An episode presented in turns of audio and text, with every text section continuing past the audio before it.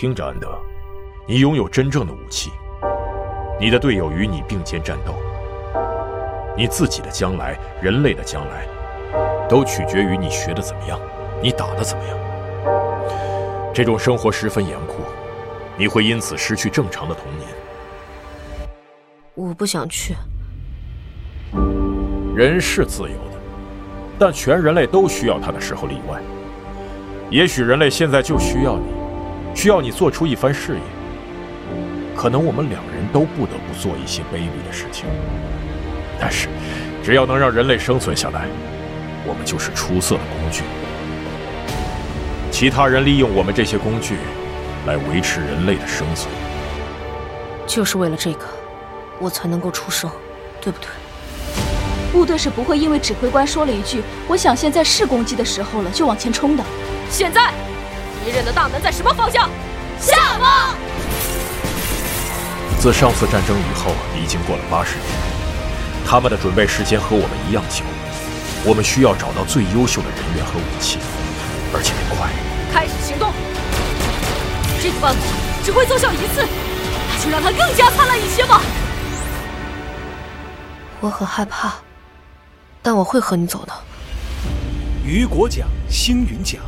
科幻小说史上的双冠之作，《安德的游戏》有声书现已在积禾网及积禾 App 独家上市，请您聆听。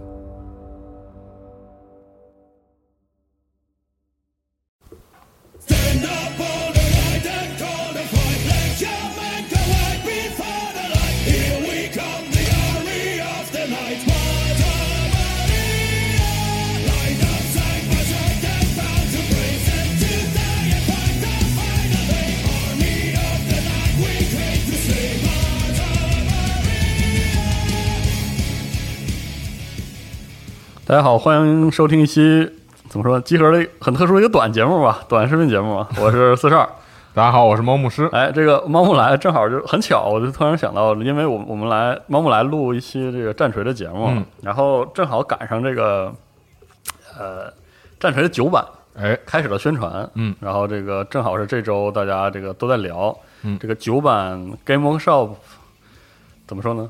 很少见吧，嗯。开窍是吧？开窍掏钱，正经拍了一个 CG，相当长的这个 CG，嗯，三分多钟，三分二十六啊，相当于这是相当于展示了九版的重点更新，也不能说重点，就是可能会。我觉得现在是展现了，就是战锤他想要让不不明所以的观众，也不能说就想想让那些就是说呃对战锤了解一二，或者说就是对战锤有关注的人能去看的一个东西。而且他呃我。他放完这个片子之后，这一周啊，他那个官方以这个 New New 什么 New Warhammer 还是什么，就是新时代为主力开始放这个新版的棋子儿，你可以看到有些很大胆的设计啊，什么这些东西。但是说实在的，好像据说还是跟剧透，就是有人透露有关，就是有人露出有关，有人露出，然后被迫那个就开始放放。对，所以我们就想，嗯，就是我们随便聊一聊，可能这这期也不是很 Pro，就是我们带大家。再看看这个 CG 里讲了些什么，可能有些什么值得期待或者怎么样。从从我这一个十几年的老观众、老老玩家的角度聊到这个战锤，它有什么是的这种 CG 传达过来的变化吧？是的。那首先，我觉得这个 CG 最重要一点是，它拍了一个让不了解战锤，或者说让这种。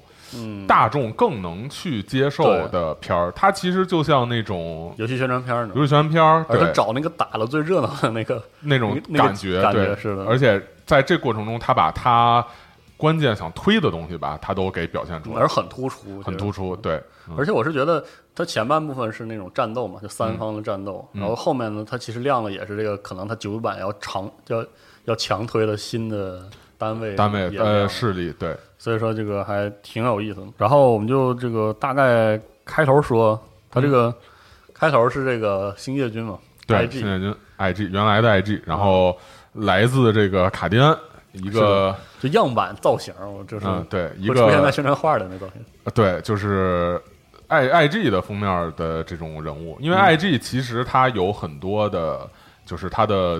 叫应该叫他的部队吧，嗯嗯，他可能不不太适合叫军团，叫他部队吧。对。然后不同星区的这个部队呢，它风格不一样。我们之前有节目介绍，也讲了他这个调动和这个混编的。对。然后他的这个这个部队打扮非常迥异。是的。作为他封面的啊，好吧，他现在封面是政委。这个呃，怎么说呢？就是作为他的一个标杆，以及他的这种官方主推的。部队的造型和配置来说，这个卡迪安是它的标配。是的。然后除了卡迪安之外，有我们比较很多人特别喜欢的那个克里格死亡团，就是特别像二战穿着军大衣戴一防毒面具。德风，对，一二战德风。对，然后还有那个那种丛林兰博，是。然后还有那种这种长子团，就是穿着那种大大绒帽，然后贵族军贵族军队，对，它不同的差别特别大。呃，但是那些呢，怎么说呢？就是说，虽然喜欢人多，但是可能随着版本的更迭，呃，时间越过越久，不断的没有新的新的模型支持，他们也在慢慢被官方就是稍微的边缘化。是，而且它作为一个视觉宣传，它肯定要这个最标志性。对，而且嗯，最标志可能最，而且又不能特别亮眼。就如果说不能太独特，不然延展性很低。哎，对，因为他不想让。这这三个人就是炮灰嘛，就是让他们死的。是的，官方肯定不想让观众对他们留下特别强的记忆，或者说对他们的那个印象应该是整体性的印象，不能是特别突出的一个特。他们应该是一个最大众化、最让大家一看就知道是小兵儿的那种，是的，就让大家一看知道是那种随处可见的小兵儿。所以他卡找的这个卡迪安就是这样一种感觉。如果说这仨是三个那种兰博这种。然后或者说这三个是三个可以隔，那太突出了，是的，观众会将太多的精力投入到他们身上，所以是不好的。而这里士兵脸还有一个女兵的脸啊，也很少见。我觉得以前我我印象中我接触的 IG 可能介绍里，就是女兵会更多的就是继承星船伞兵那个传统，经常是飞行员或者什么，嗯，对，舰长。然后一般一线的上一个出现明确的这种形象，还是这个星际战士那个游戏里。啊，这个女性是是是，对，一般都是什么传令官这种，对对，就是给你联络这种人，是的。啊，呃，当然了，这个从就是怎么说呢，调性从从专从专从专业角度上来说，我不得不说，这其实是一种政治正确，嗯，因为他是为了后面的修女做铺垫，是的，如果这块是一男的，后面有一个修女过来救这个男的，就会。有点诡异，有有有点在国外的这个这个，就他们的话语模式里有点不太能接受啊。对，然后一般来说什么呀？国外的影视有一些这种特点，就是如果女的坏人往往是被女性英雄打败，嗯啊，包括女性人也现在慢慢会是对，慢慢会变成这样，要不然他会有很多这种气都冷出现，莫名其妙的这个争论是吧？对，嗯，所以说这个一个是说给一个女兵镜头嘛，我觉得它也是一个官方的。态度，因为其实四零 K 在过去一直是一个很男性化、强调男性直男的一个东西啊。然后现在，呃，官方也在对这个女性在剧情中出现的地位进行改变。然后，其实还是可以的，因为毕竟卡迪安相当于这个军事星球啊，就全民皆兵，全民皆兵。哎，实际上合理。实际上，IG 实际上星界兵都是全民皆兵，实际上帝国都是在为战争做。而且而且以前其实 IG 有一些很有名的女性兵团就存在过啊，对。所以说这个也算是合理，嗯，也算合理，嗯，呃，有些女性，哎，就想起那个《迷失在亚空间的阿尔法》那集了。过去还有那个 专门的，对，以前还有这样的这个组织形式嘛。所以说，对，还是有这个空间。就曾曾经当年在阿尔法那时代，有一个军队是所有底下兵全是男的，然后上层对啊，上层的长官全是女性灵能者，而且全都是十四到对啊二十岁，对，就是很很也算也算可以理解。对，然后之后这个画面很快的进入到就是其中一个 IG 就是就变成了炮灰嘛，对，然后就就是互相点点头，下定决心，然后冲出掩体跟敌人对射，然后接着被迎面而来的这个绿光打成了灰烬。是的，嗯，然后这个就是这算是挺标志的，应该没有第二家有这样的武器了。嗯，对，在战锤是绝对是这样。不过这个绿光从历史的这个就是文艺作品来说，就是被绿光打成灰还是非常复古的。是的，挺复古的。它因为因为本身这个战锤也抄来抄去嘛，是 因为本身这个战锤借鉴很多元素嘛，它的这个太空死灵本身就是呃很多的其他的东西杂糅起来要一眼就可以看到这个就是高斯呃高斯步枪嘛，就是这个太空死灵标志性的武器。嗯，但是在整个战锤里面。把这个绿色光束作为死灵的一个代表，或者说整个这种绿色的能量可能都是死亮绿色，这是哎，都是死灵的代表。别的种族可能都就是不用这种颜色。是的，这也算是一个视觉上的一很好的区分的一个点。嗯啊。然后这个其实就是亮了一下，说有死灵。这个这个我印象中，这个 CG 刚开场还没有特别多的死灵的这个戏份。嗯。然后马上就是这个绝望之中，然后亮了这个片子里的第三个。嗯，阵营阵营对，就是修女战斗修女。这个战斗修女，我印象中，作为我这种普通的爱好者，第一次关注还是那个《灵魂风暴》这个游戏。灵魂风暴啊，加入到就是做一个阵营加入到游戏里的很多人是是意识到，对，否则这个阵营我印象中在之前很多版本的战锤中特别的边缘化，非常边缘。因为毕竟 G W 是一个卖模型的公司，然后修女确实她。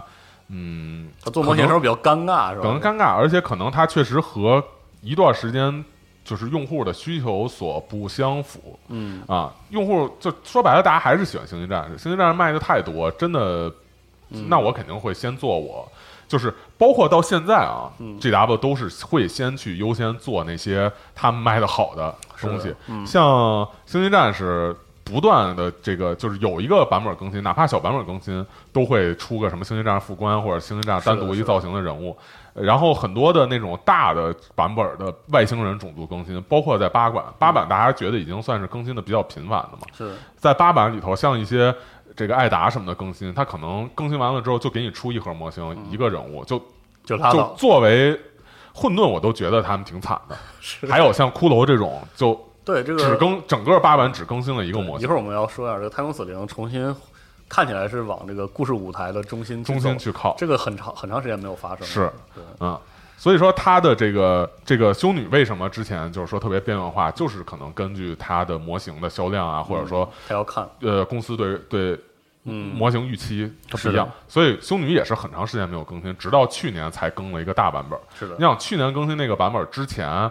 修女很多模型可能都十二三年的历史了，非常老，还是金属的。是的，是的，就是修女的上个版本模型都是金属的。是的，你就想吧，其他种族再晚，骷髅还是塑料的呢。是最早的一批，对，算是。所以说，修女算是也算是时隔很多年站到了这个舞台上。就嗯，终于，而且修女是很多大家强烈希望希望的，不断的在说修女更新，希望更新。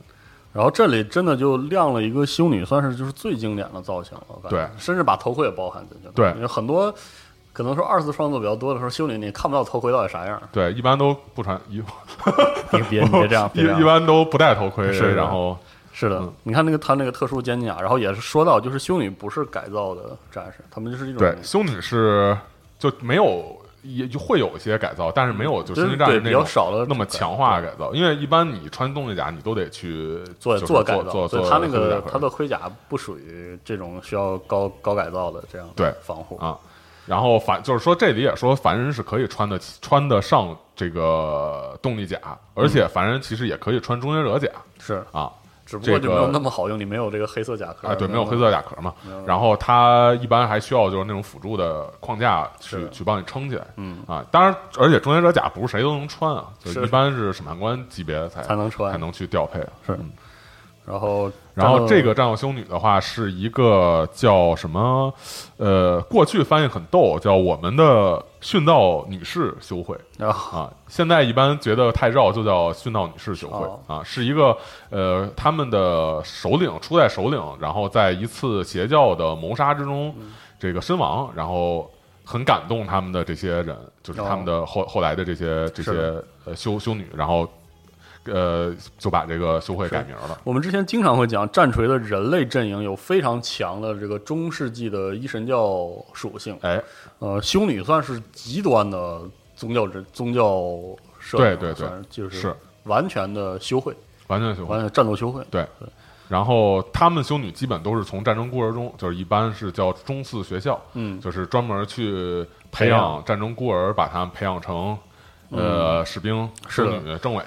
对，包括唯一的 是唯一的，应该是唯一的，不知道这么说准不准确。就是游戏中展现这个修女这个阵营的这个灵魂风暴这座，嗯，战战争黎明灵魂风暴这座修女的特殊机制就是信仰本身，嗯，就是可以使用信仰。无论无论何时都是，就是修女的信仰都是他们的游戏的机制。对啊，就是说修女的信仰是一个能真的让子弹打偏，真的生效了，真的让子弹打偏，真的让他们生成护盾，真的让他们的子弹能打中敌人，然后真的能让他们一枪把敌人首领爆头的那种力量。嗯，包括他的那个修女的故事里有这种这个复生的复生，然后圣女，对。对，他们有圣人，对有圣人，然后会复生，身上散发能量，是的，就像皇帝赐福的这种，没错，皇帝赐福的 恶魔王子一样。这战斗修女，我们之前中述的时候简单的提过，也是也提到过，他有一些就很有意思的就是整个整个建立过程中的典故吧。对。啊，比如说他这个不允许武装。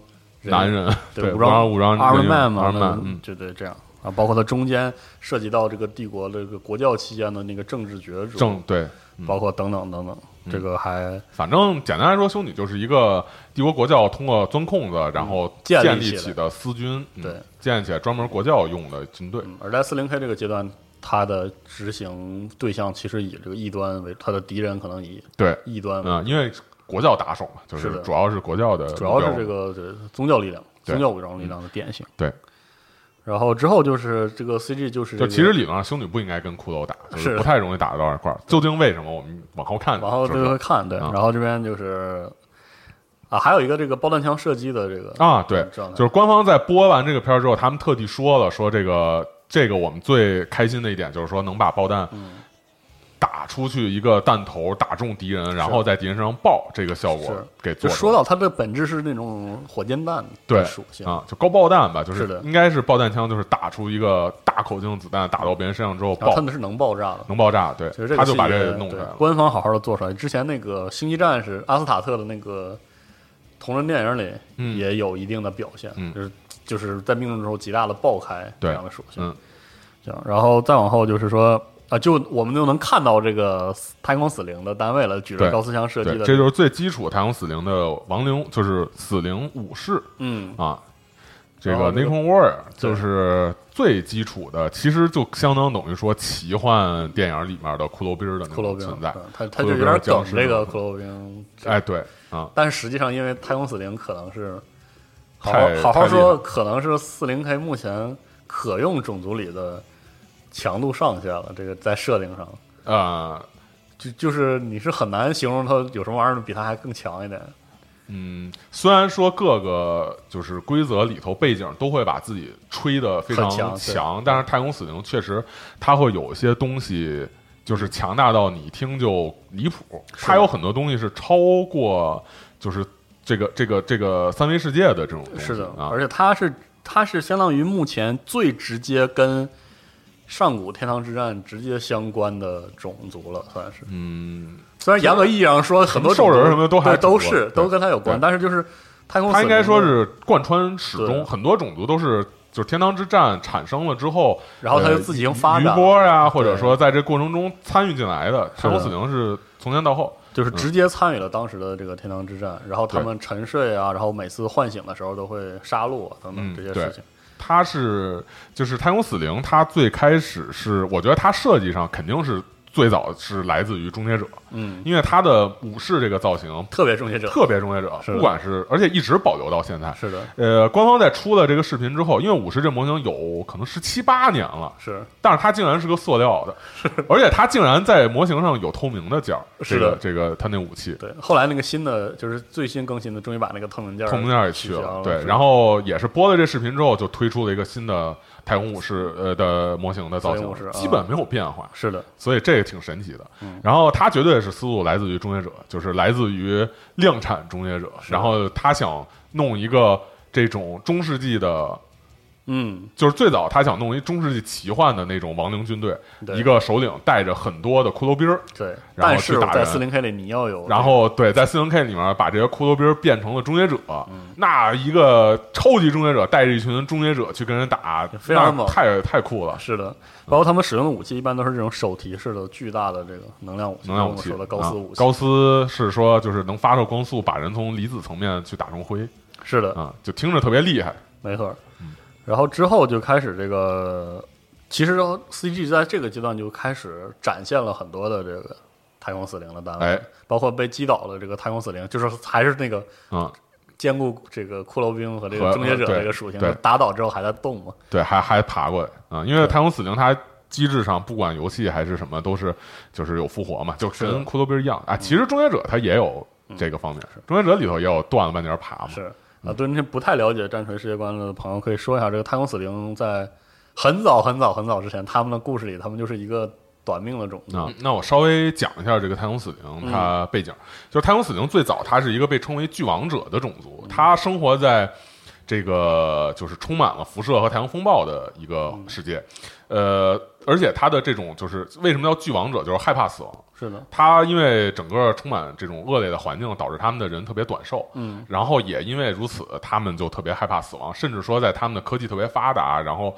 去。就是向外，就是向星球之外去发展，然后控制了银河大半个银河的时候，他都这种就是文化都在他的就是就是文化里面去根植蒂固。然后他们因为死亡对抗，哎，想与死亡对抗，所以他们一直在追求这种永生不朽的方法。他们同时呢，这个也有这个原因导致他们内部进行分裂，就是那分裂战争。嗯，他们想解决这个分裂的这个问题呢，就去攻击这个古圣。啊，是，然后当然打不过。当然是打不过，就是不但分裂没解决，而且情况更糟了，是的，族都要被灭族的。然后在这个时候呢，他们就是发现了另外一股叫星神的势力。嗯，星神也是本来就跟古圣古圣去对抗的势力。星神里面有一个星神找到他们，然后跟他们说可以给你们永生的力量，哎，不朽的力量，而且白给，是说这是我们。应尽盟友之谊是吧？是啊，送这个后来我们知道，这个这个星神叫欺诈者，是的。但是当时他们并不知道这个吉尔加丹是 这这是什么人，对吧？这个欺诈者是是是什么样的一个性格？是的。所以他们当时的这个首领就是寂静之王就允诺了，结果发现，哪怕当时他们的这个就是议会里面的嗯预言家去告诉他，有可能有。风险，哎，有诈，但是他还是就是没接受，没有抵抗住这个这个诱惑。是的，最后结果导致他们所有的人通过这个欺压者给他们的方式进行了一次转变，全都从肉体转成了这种机械，而且在这个过程中，他们肉体的这个生命物质被星神吸收了，嗯，他们的思就是灵魂被摧毁了。是的，哎，没有思呃，应该说是。就是普通人的灵魂被摧毁，只有这个保留了几个 这些高层的这个这个灵魂吧，或者说他的性格还摧毁。因为我不太清楚他算是灵魂被摧毁，还是说现在的这个人格只是一个。反正他以一种很黑色幽默的方式，很讽刺的方式获得了获得了不朽，然后失去了作为文明的。哎，对，然后就是不管怎么着，以后也没法发展了，文明了，他没有灵魂了，他只能是这样了。对。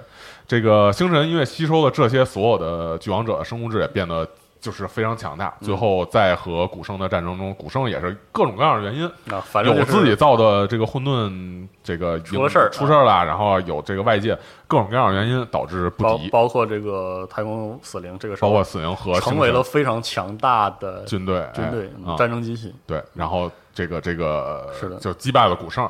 但是呢，这时候这个寂静之王就是许诺，就是去。接受意见、接受契约的这个人，这个也趁机反水，找到一个星神大义的时候，取得胜利的时候，以为自己赢的时候，就最大义的时候嘛。是的，哎，把这个星神都打碎了，变成碎片。是这个设定，我印象中好像是哎相对比较近的。这个设定是很新的。呃，太空死灵五版的设定，应该是五六年之前有一次非常有争议的太空死灵的修改。在这个版本之前，太空死灵是一个完全没有思维、被星神素的一个控制的种族。对他们，他会沉睡，然后。苏醒，然后屠杀、献祭，然后再沉醉。然后他们的首领是星神，嗯，然后星神碎片吧，呃，当然不叫星神碎片，就星神化身。对，然后所有的他们的，不管是他们的这种霸主，就是他们的领导，就是军队的那个领导人，还是他们的这个武士，全都是星神的控制的傀儡。啊，呃，但是呢，在到五版之后，这个 G W 做了一个很大胆的决定，就是说让。帆船农奴把歌唱，让太空死灵把星辰给干掉了，甚至成为了上古那场战争的最终 获益，可以算是最终最终胜利。对，把星辰干掉，而且还把星辰碎片全都想办法一一抓起来，但是也有没有发现的，有就是逃失落或者逃跑，抓起来为自己所用，然后然后呃，在这个过程中，这个等于说算完全胜利，而且不再受星神的奴役。嗯呃，寂静之王呢做了这件事儿之后，他认为自己对自己的种族就是有交代，有交代，而且觉得自己是罪人吧，就算自己做的过去不太不太对嘛。然后他就飞向了银河之外，嗯啊，而且在此之前，他摧毁了这个一个协议。之前，呃，转化的时候，星神还给他一个协议，让他拿着这个协议能绝对控制所有人，嗯，因为之前不他们也有一个分裂的问题嘛。现在寂静之王是拿着这个协议，所有人都完全忠于他，就是太空死灵至高王嘛。哎，然后他把这个离开之前把这协议给摧毁了，算完全还人民自由这种感觉。是，这是个挺当时看来非常大胆、非常富有争议的。嗯，一个修改，一个修改，对。然后，呃，在这个版本里面，首先星神是被干掉了，变成了碎片。其次呢，当然可能有些隐藏的或者什么，呃，其次呢是让太空死灵的人物，嗯，就是让太空死灵出现了啊特殊角色这个概念。是的，之前所有的东西都只是一个。对他没有必要出现，没有没有性格，是但是在五版的时候，这次改变之后，不但把青春推翻，而且他有了特殊人物，出现了很多不同王朝的特殊人物，嗯啊，然后这些特殊人物都有特别鲜明的性格，虽然说这些性格不一定是他的灵魂产生的，他有有可能是某种他的思维逻辑，因为太空死灵是机械嘛，有可能他是某种奇怪的思维逻辑，但是他确实很让人印象深刻。比方说那个哥特舰队啊，对，哥特舰队里面有一个出来的死灵，那个霸主在卡迪安之战的时候出来的，那个人就特别有意思。那人就是说话特话痨，就跟死士似的。然后说。最大的特点是他喜欢收集手办，然后呃，玩家都喜欢管他叫手办王，冻结一些单位，对，就把自己喜欢的单位冻结了，然后码到自己收藏室里面。是的，嗯，行，我们接着说这个 CG，就是出现了新单位。嗯，应该是个巨型的四足的三足啊，三啊，一个三足啊对，大型的一个三足死灵肉搏单位，是拿拿着一个西塔相位剑，就是相位剑吧，就是相位武器。对，是一个据说是能划开空间，然后直接避开盔甲去切割对方肉体的东西。接触盔甲的时候，进入到这个它避开空间，然后再穿过这个空间之后再显形。对，啊，听起来就牛逼爆炸，牛逼爆炸啊！然后啊，另外。有一个值得一提的是，前面这个修女的登场也特别有气势，是因为形成一个反差，就是前面那个那个那个 IG 就还得躲在掩体里面，然后下定决心出去送死，然后修女就直接大踏步的走过来，根本不畏惧前面的射击。是的，虽然说穿着动力甲吧，是的，嗯，然后这个信仰的力量，这一刀，呃，这个搏斗中，这个修女的盔甲被这头盔被被切开了，我觉得，然后露出这个修女那个脸，对，很出人意料的。没有特别老是吧？对，没有特别难看，因为毕竟修女旧模型的脸型有点嗯，狰狞。修女的脸这个问题，就是修女模型上的脸这个问题，一直以来都是玩家的一个就是痛点。是的，就是官方呃，过去修女的脸，它可能是因为年代或者说因为它的技术力、工艺等等，对，所以一直都特别丑。呃，然后现在新更新的修女的脸。关键它还是很丑，就是说，在新版之后，虽然中古有很多，呃，就是 A O S 吧，有很多这种暗晶，嗯，什么的这样的暗晶木晶，它的女性的脸很好看，嗯。啊，但是呢，在修女这块儿，她脸还是非常的老，而且比较就是更像男男性化一点。不过 C G 里这个还挺这个出人意料的，因为它是那种，哎，它确实符合它设定中这种。隐坚毅的、隐修的、坚毅的女性战士的形象，同时又其实，在审美上又有一种这种力量之美。是的，因为它确实没有必要做的就是很很纤细，因为它这个是这个 CG 绝对就是给大众看的，所以它必须得它传达的这种形象其实非常不错，对，给人感觉非常好。其实就是一种广告欺诈，是希望他以后 就其实就是说白了，这个修女玩家。这个这个这个就是修女的模型的新新马尔模型脸，其实确实还是很丑很大码，甚至好多都直接就是一个老太太的脸。嗯，但实际上不知道为什么，就是明明官方可以做好看的，但是偏不。嗯，反正他看完了九版之后更新会什么样嘛？嗯，因为这个修女的更新停滞了很长时间啊。修女是去年啊，去年对，去年刚就是她勉强感觉恢复，不一定新版会有更新，是吧？感觉可能只是。就就是这这个 CG 出来之后，就只是把新的去推一推，这种感觉。有可能是嗯。然后之后就是他这个修女被这个高斯步枪击中，嗯。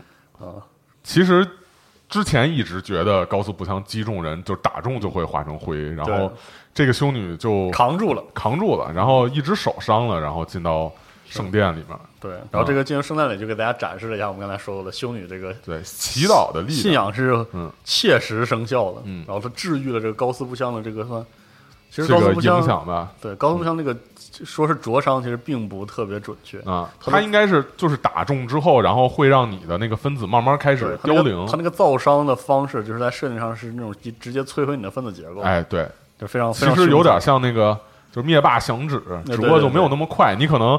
我感觉他可能表现的是，就是打中之后，他呃是没有直接正中要害，就是没有直接一直命中的话，他可能需要一段时间去慢慢化。他甚至是那个，我印象中在设定里，高斯枪命中之后是会扩散的，他那个分子的崩溃。对对对，我我就是这意思。是他其实是完全崩溃的。对他就等于说还没有慢慢扩散开，然后他用信仰的这个是的祈祷把这个给给给终止了。是的。对对，比较神奇。然后之后就是这个修女在教堂之中，哎，这非常战锤的一个形象。然后这块动力剑和敌人，哎，对，这块可能就说为什么会有修女打骷髅，因为看他那个教堂上的彩花，应该是一个修女的教堂基地，算是它相当于对于修女来说是一个防御性的战争。嗯，就肯定是修女的一个世界，她所在的驻守的地方被打了，因为彩花上画的像是一个圣人，圣人像哈。去打一个恶魔的样子，然后如果是星际战士的话，上面一定是一个星际战士去打恶魔。嗯，包括我接触的一些故事里，修女其实不太算是这个矛头或者是主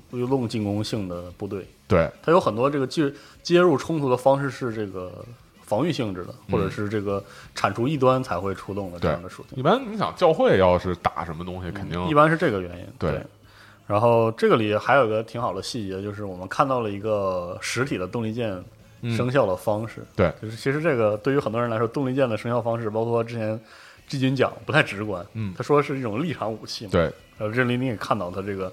拿这个动力键抵挡这个是。他在相位键的时候，他这个他其实就有点像摁一开关，然后武器附魔，对对对，附了一层电，是的，就这种感觉。其实其实确实是这样，他就是呃摁了开关之后开始生成那个立场，所以看着像就是闪电附了一层膜，是的，然后去抵挡，然后反正这个相位键也 就呃你切不掉立场嘛，就是没法穿立场嘛，然后这里抵抗得住。对，这个 CG 里就相当于这个不敌吧，嗯，明显是明显不敌，因为修女是修女是凡人嘛，凡人军队，对，算是凡人。然后他这个骷髅虽然不知道是什么东西啊，但是按这个大小来说，肯定是一个，就是怎么说也得对标《星际战士终结者》似的个东西，没错。嗯，然后之后就是登场了真正的主角，真正的战锤世界主角，就是这个星际战士，就是背后这个用链锯剑杀死了这个。太空四零的这个一个背刺大型单位，嗯，然后这个是你能看到是可能是 Game Workshop 近多年来最重点宣传的新概念了，嗯，就是这个原著原著星际战士 PSM，嗯，这个 PSM 我们在在这期节目这闲聊节目也不多说了，因为以前我们有说的挺多节目，呃，说，但是有一个事儿就是有。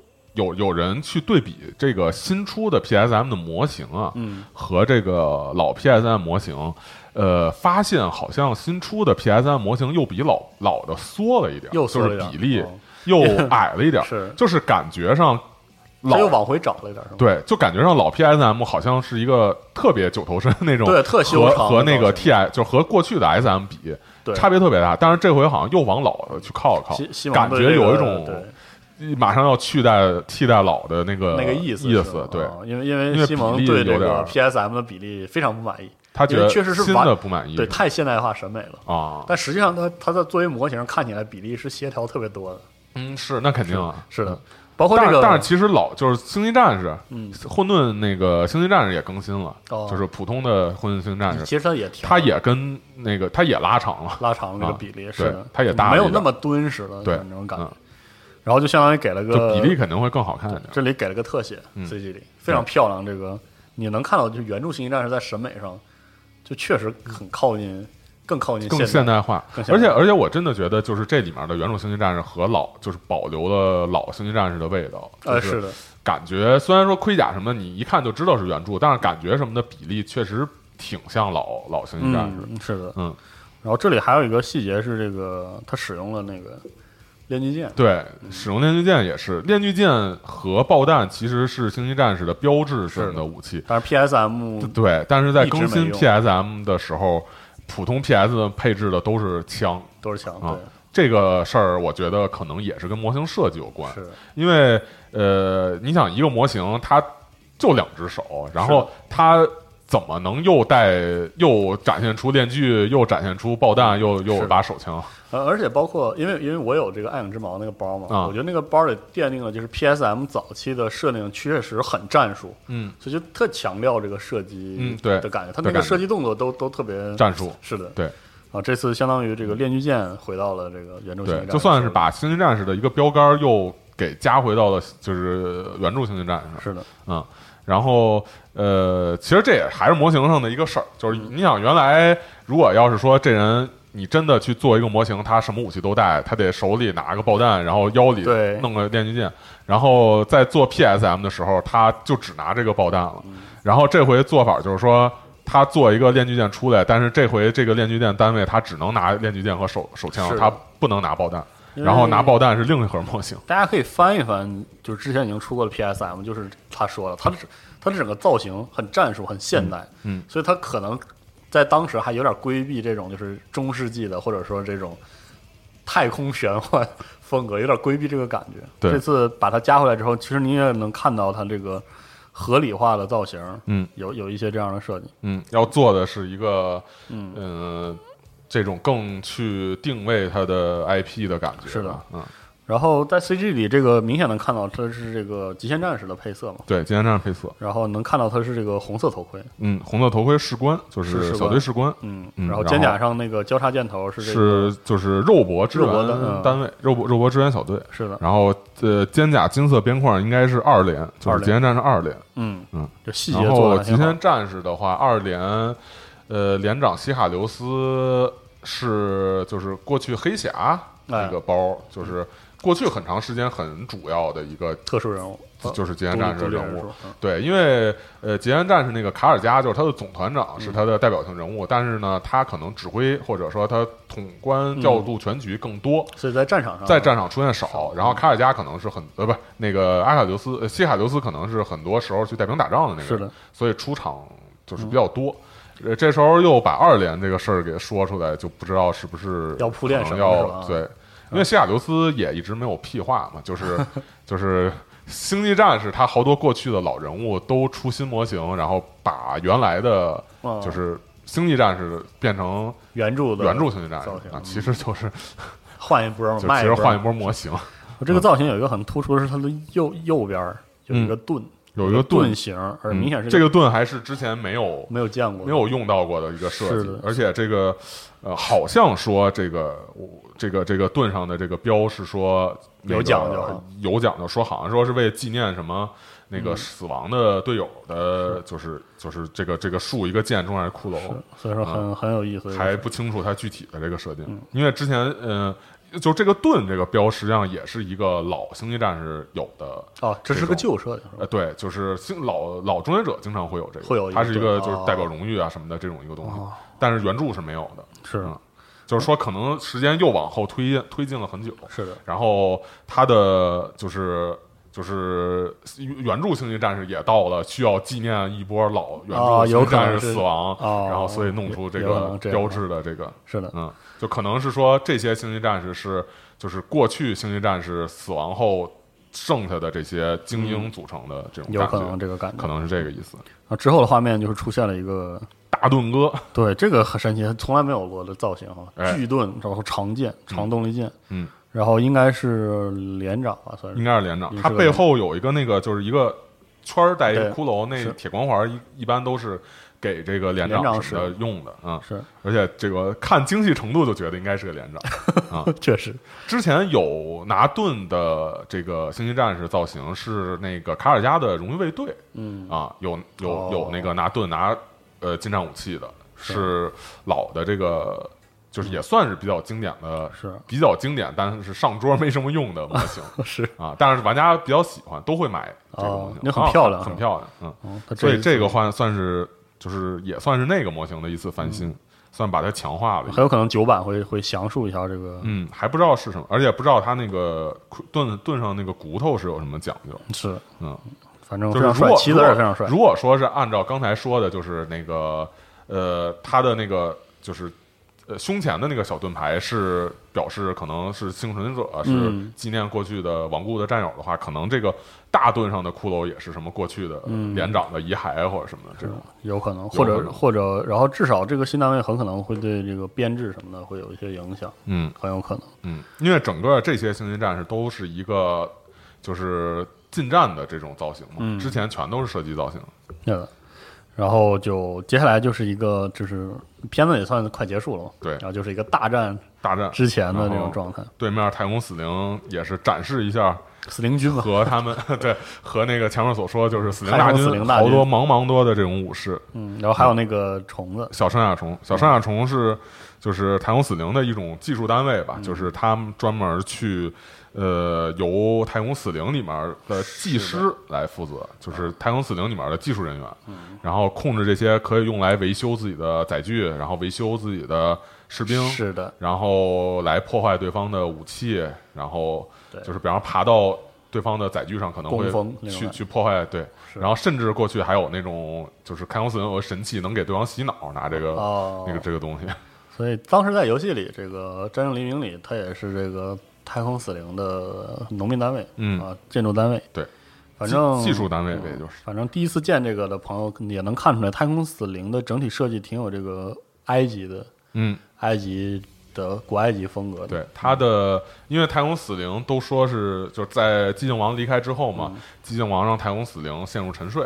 然后让他们在若干年后再苏醒，说到时候会回归，然后到时候再重新夺回他们的银河。嗯啊，所以他们都会沉睡到金字塔的这种墓穴里嘛。他们本身的这个墓穴也都像埃及的金字塔那种，只不过是黑色上面冒绿色的这种能量的这种。嗯。然后最后一个画面就是这个一个巨大的，对，先是一通乱打，然后最后出来一个巨大的这个这个太空死灵的，也是不知道是什么的新单位，然后杀死了。几个修女，这个模型官方也公布了，但是没说叫啥哈。对，没说叫啥。嗯，看上去像是一个单独的肉搏的人物，就是一个就连长级别的那种，因为感觉位置啊什么的，就是就是图上的这个放的地方，像是和对方的连长去对应的位置。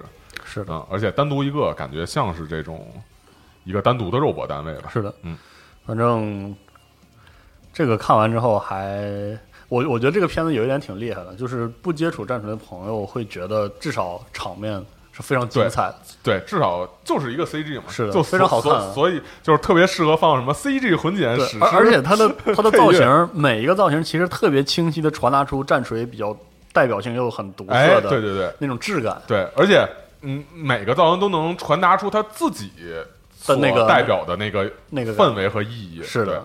然后同时，其实对于战锤爱好者来说，它里面细节其实也是够的，对，绝对够的。比如说这个，很多人就就是在讨论嘛。当时片子放出来之后，我这边群里或者看到很多人讨论，也说了这个太空死灵的配色嘛，是这个对，是那个寂静王的寂静王王朝的配色。然后这个寂静王，如果他的寂静王这个故事推进，说明可能因为在这个片儿之前出了一个小的短片儿，然后那个短片儿就是像埃及壁画一样，然后带着去看过去。呃，然后那 I G 壁画上画的全都是太空死灵的单位，然后说就是说什么好像一个远古邪恶要回归这样，嗯。啊，然后从剧情上来说，就是正好可以讲一下八版到现在的剧情，马上要九版了嘛，八版到现在剧情其实比较水啊，呃，出了很多很多本剧情的扩展书，但是剧情基本上没有太多的，是的，嗯，就是。就是说白了，就是几句话能概括得了，不太跌宕。简单来说，就是开始打了一个警戒星，我们之前讲过，是很热闹，就是各方势力都在。那基本上就是就是大家一块狂欢一下，没什么狂打东西啊。因为混沌一向都是啊，我这边没打赢，但是其实我的战队上赢了。哎，这种没什么意思，太审美疲劳。作为混沌，我都不想听。呃，它比较比较主要是后期一个叫灵能觉醒的事件。灵能觉醒是。